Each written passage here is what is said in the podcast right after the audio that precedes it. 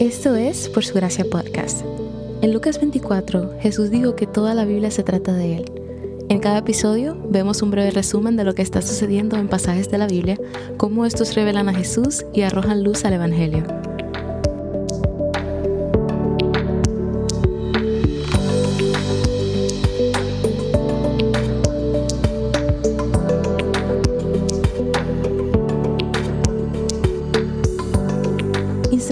Logrado salir de Egipto. Ahora están viajando al monte Sinaí, donde Dios habló por primera vez con Moisés en la zarza ardiente. En el camino, empiezan a quejarse de que tienen hambre. Comienzan a culpar a Moisés e incluso a lamentar el hecho de que Dios los liberó de la esclavitud.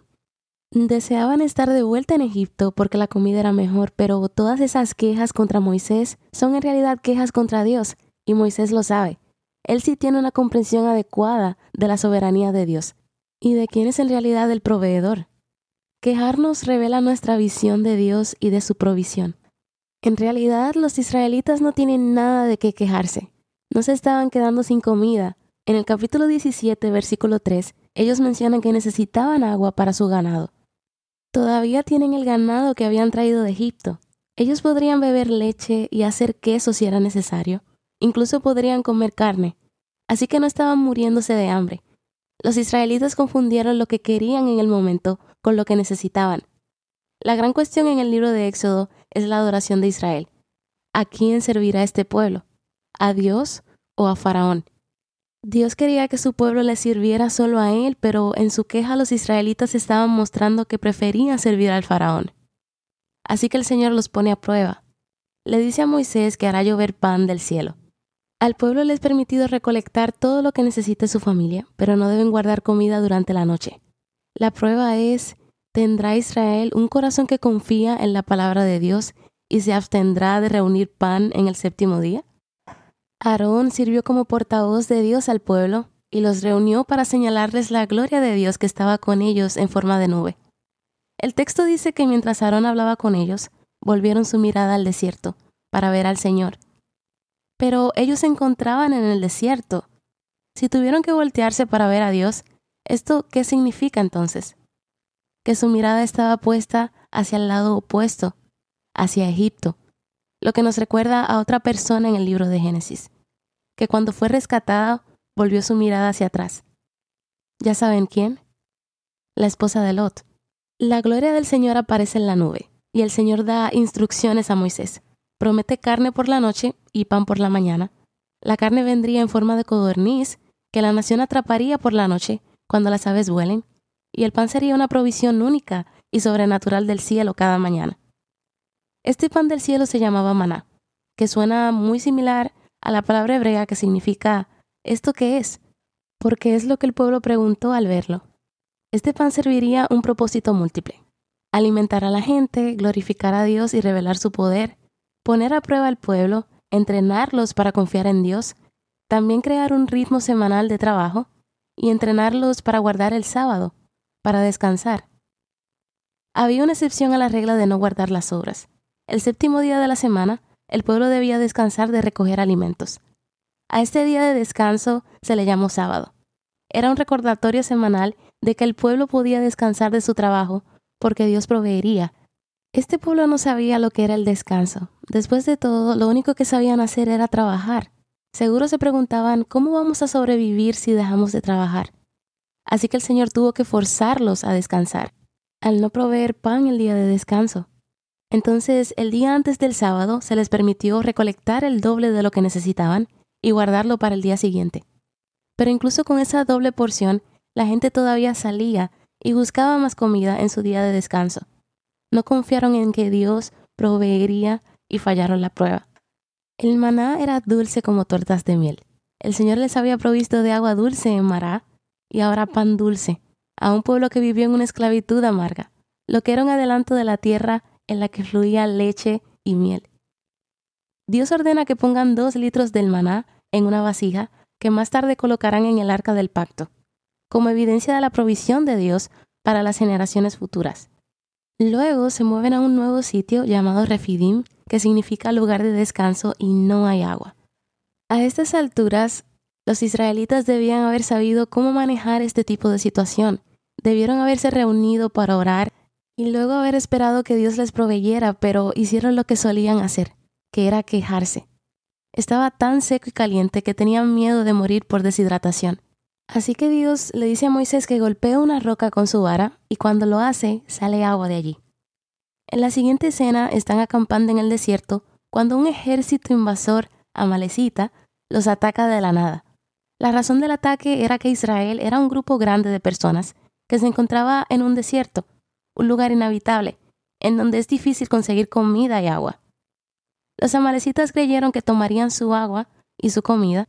También es posible que hayan escuchado sobre las posesiones de los egipcios que Israel se llevó al huir, así que los consideraron como una amenaza y un blanco fácil porque eran esclavos. Moisés nombra a un hombre llamado Josué para que reúna un ejército de última hora muy rápido para que puedan defenderse. Los amalecitas son descendientes del nieto de Saúl, por lo que son parientes lejanos en realidad. Durante la guerra, Moisés se paró en la cima de una montaña, levantó sus manos y su vara, y mientras lo hizo, los israelitas estaban ganando. Pero cada vez que las bajaba, comenzaban a perder. Así que Aarón y un hombre llamado Ur levantaron sus brazos hasta que Josué y su ejército ganaron. Al atardecer derrotaron a los amalecitas. Deuteronomio 25, versículos 17 al 18, Dice que en este suceso los amalecitas atacaron por la espalda al grupo largo de israelitas, es decir, por la parte donde se encontraban los ancianos, enfermos, niños, los más débiles. Por eso más adelante leeremos sobre la ira contra los amalecitas.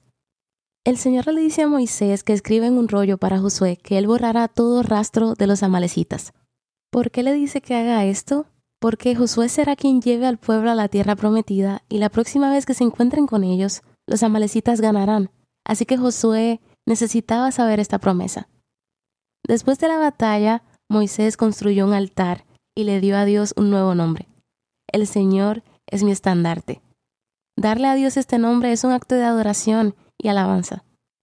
En el capítulo 18, el suegro de Moisés, Yetro, se encuentra con él y pasa algo semejante que con Rahab en Jericó.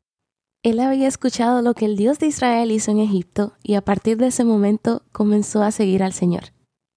Al día siguiente, cuando Moisés está trabajando como juez de miles de personas, Jethro le da algunos consejos porque el trabajo era muy pesado para hacerlo solo.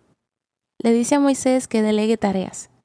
Dios pudo haberle dado ese consejo a Moisés directamente, pero a veces Dios usa a otras personas para comunicar su voluntad. ¿Cómo apunta a Jesús y el Evangelio los pasajes de hoy? En Deuteronomio 8.3, Moisés dijo a Israel, hablando sobre el maná, que el Señor les dio el maná para enseñarles que no solo del pan vive el hombre, sino de toda palabra que sale de la boca de Dios. Luego de su bautismo, Jesús fue guiado al desierto por el Espíritu Santo para ser tentado. Él había estado ayunando durante 40 días y 40 noches. Al igual que los israelitas, estaba desesperado por comer Así que el enemigo lo tentó a convertir piedras en pan. Pero Jesús respondió, Escrito está, no solo de pan vive el hombre, sino de toda palabra que sale de la boca de Dios. En Mateo 4:4. Jesús es el mejor y verdadero Israel, el representante perfecto de su pueblo, que no pecó en el desierto, mientras que Israel sí lo hizo.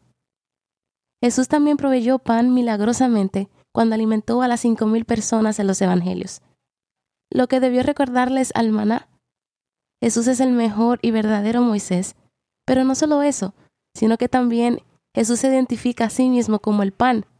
Cuando dijo, yo soy el pan de vida, el que viene a mí nunca tendrá hambre y el que cree en mí nunca tendrá sed. También en 1 Corintios 10:4 dice que la roca golpeada por la vara de Moisés era Jesús. Israel se quejó y culpó a Dios de quererlos destruir cuando tuvieron sed. La vara del juicio de Dios debió caer sobre ellos por desafiar a Dios una y otra vez. Sin embargo, el Señor le dijo a Moisés que golpeara la roca, y de allí salieron corrientes de agua viva. Esa es una imagen del trabajo de la cruz, donde el juicio de Dios golpeó a quien era inocente, y la misericordia fluyó para quienes no la merecían. ¿Cómo viste a Dios revelarse en los pasajes de hoy? Yo vi que Dios ordena a su pueblo que descanse que confía en que Él provee. Este pueblo ha sido esclavo toda su vida, sin días libres. Eran obligados a trabajar y les parece muy poco natural y casi en contra de su naturaleza el no esforzarse y trabajar. Pero el Señor les muestra que Él es un Dios mejor que el faraón. El faraón les ordenó que trabajaran, pero Dios les ordena que descansen. Él sabe lo mucho que nuestra naturaleza anhela ganar cosas, sentirse que alcanzamos algo. Pero nuestra relación con el Señor es una en la que nosotros recibimos y Él es el hacedor. La mayoría de cosas por las que nos preocupamos y que queremos proveer para nosotros, en realidad ni siquiera las podemos controlar. Algo tan simple como comer el día de mañana no puede suceder si primero el Señor no nos abre los ojos. Podemos descansar en que Él proveerá. Si Él entregó a su Hijo e hizo todo lo necesario para que alcancemos la salvación, ¿cuánto más nos proveerá en lo simple?